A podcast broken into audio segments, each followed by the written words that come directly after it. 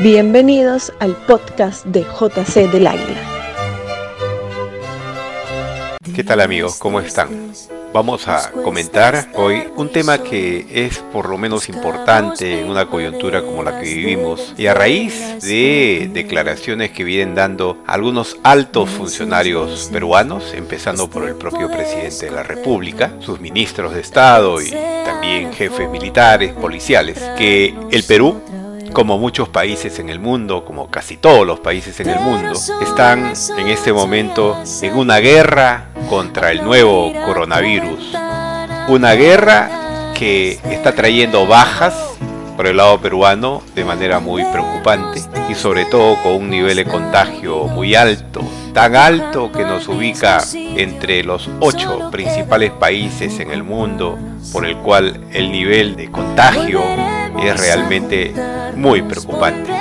Y por eso es que en el Perú, entre otras razones, se vienen dictando algunas medidas de orden sanitario para el confinamiento, nosotros lo llamamos para la cuarentena, de todos en nuestras casas durante las horas que así lo ha señalado el gobierno. En ese sentido, hoy, al hablar de que estamos en una guerra, tenemos que interpretar ¿Qué significan? ¿Qué significan esas expresiones que el propio presidente de la República y los demás altos funcionarios del gobierno del Perú han señalado?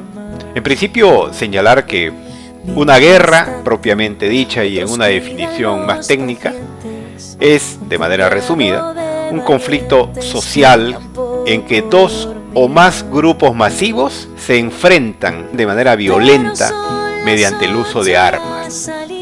Caramba, pero aquí dos o más grupos masivos no los hay. Estamos los humanos contra quién. Y también estamos usando armas, sí, relativamente, ¿no? Entonces, cuando decimos que por definición este es un conflicto que se da entre grupos masivos, por un lado es cierto, y es cierto porque tenemos un grupo invisible que nos está atacando un grupo invisible que está en las calles de nuestra ciudad y del mundo, que le está atacando a los seres humanos y en donde el enemigo de los humanos nos está disparando unos virus. Estamos en una guerra, como algunos la han denominado también, una guerra biológica. Una guerra donde el enemigo nos dispara el virus sin que nosotros lo veamos. ¿Y a quiénes tenemos al frente de batalla? En el frente de batalla, en esta guerra casi convencional, tenemos nuestros médicos, tenemos todos los profesionales de la salud al frente para poder poner el pecho y tratar y ver la manera como causarle bajas a ese enemigo que tenemos nosotros. Esta es una guerra más que ofensiva, es defensiva. Y así como tenemos en el frente de batalla a médicos y profesionales de la salud, también tenemos, por supuesto, a miembros de nuestras Fuerzas Armadas, de nuestra Policía Nacional del Perú, a voluntarios que también se suman a esta tarea y trabajadores del sector público, llámese gobierno regional o de algunas municipalidades. Ellos están por nosotros luchando en el frente de batalla. Mientras tú, él y muchos de nosotros estamos seguramente en nuestras casas esperando que pase la pandemia ellos están poniendo la cara. Y hoy, producto de eso, es que tenemos médicos, enfermeras y varios trabajadores del sector salud que han contraído el virus y no solamente lo han contraído, han fallecido ya algunos de ellos. Y por eso tenemos hoy en día, y esto es alarmante también, más de 300 policías, más de 300 policías en el país que se encuentran en aislamiento bajo sospecha de haber sido contagiados. ¿Cómo se han contagiado los policías? Bueno, pues ellos están en el frente de batalla también. Ellos luchan en el día a día contra aquellos que no hacen caso a esta disposición para no salir de nuestras casas. Hemos visto por la televisión, hemos escuchado por la radio, una serie de, personas que desacatando esta orden están libando licor, están paseando, están haciendo ejercicios y son detenidos muchas veces estos desadaptados, diría yo, sin la mascarilla respectiva. Y algunos de ellos infectados han contagiado a los policías. Y así como a policías, también a militares, porque no tenemos todavía reportes de las Fuerzas Armadas para saber, y ellos son miles más, ellos son miles de efectivos más que la Policía Nacional. para saber cuántos de ellos ya están infectados. Entonces, esto es preocupante. El gobierno del Perú ha dispuesto la cuarentena para que nadie salga de sus casas salvo determinadas horas. Y sin embargo, fuera de esas horas, es decir, en las horas del toque de queda, vamos a ver algunos ciudadanos que salen pues porque les da la gana de salir. En extremo, había una noticia hace unos días de que el presidente de Filipinas, por ejemplo, ordenó a los policías y militares a disparar a quien viole la cuarentena. Así de duro el presidente de Filipinas.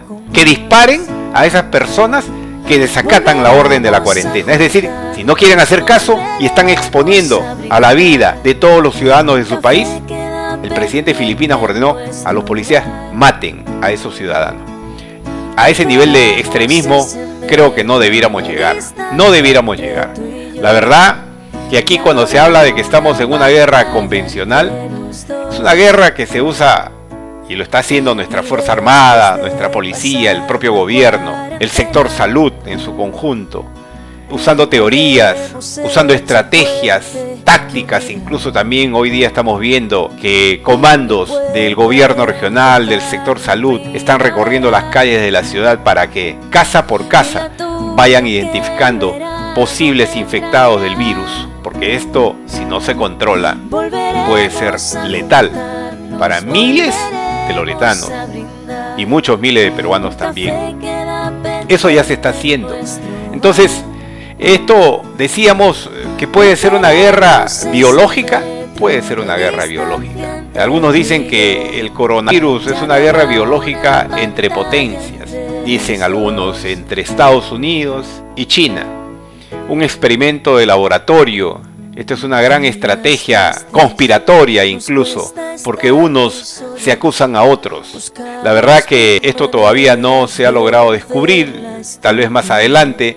Lo cierto es que la guerra en el Perú y la guerra en nuestra ciudad de Iquitos, en este momento todavía la estamos perdiendo. Pero la guerra tiene varias batallas. Las batallas se pueden volver a, revertir, se pueden revertir y estoy seguro que con las acciones que se vienen librando en las últimas horas, vamos a revertir esto para ganar la guerra. Esta no es una guerra que va a terminar apenas acabe la cuarentena. Esta es una guerra muy singular, muy atípica, no se le ve al enemigo. Esta es una forma muy singular de combate para detener este virus que está de manera masiva dañando a los ciudadanos, a los médicos, a las enfermeras, a los profesionales de la salud, a los policías, a los militares que están en la calle. Esto realmente nos tiene muy preocupados a todos los peruanos. Algunos indagan por la fuente de dónde nació la pandemia del COVID-19. La verdad que eso que los investigadores lo determinen. A nosotros nos interesa muchísimo, sobre todo, saber que los policías puedan regresar a sus hogares con la tranquilidad de no haber sido infectados. Que los miembros de la Marina de Guerra, de la Fuerza Aérea o del Ejército que están en las calles custodiando por nosotros y luchando contra el enemigo puedan también retornar a los hogares, a ver a sus hijos, a ver a su familia, con la tranquilidad de no haber sido infectados igualmente. Eso estamos queriendo nosotros. Los médicos siguen luchando, las enfermeras, todos aquellos que trabajan en el sector salud están permanentemente ahí. Y lo mínimo que nos han pedido es que nos quedemos en nuestra casa. Si nosotros no aprendemos a ser solidarios con ellos, realmente esta batalla y finalmente la guerra la vamos a perder. Yo estoy seguro que todos unidos sí vamos a lograr ganar la guerra contra el COVID-19 aquí en Loreto y en todo el país.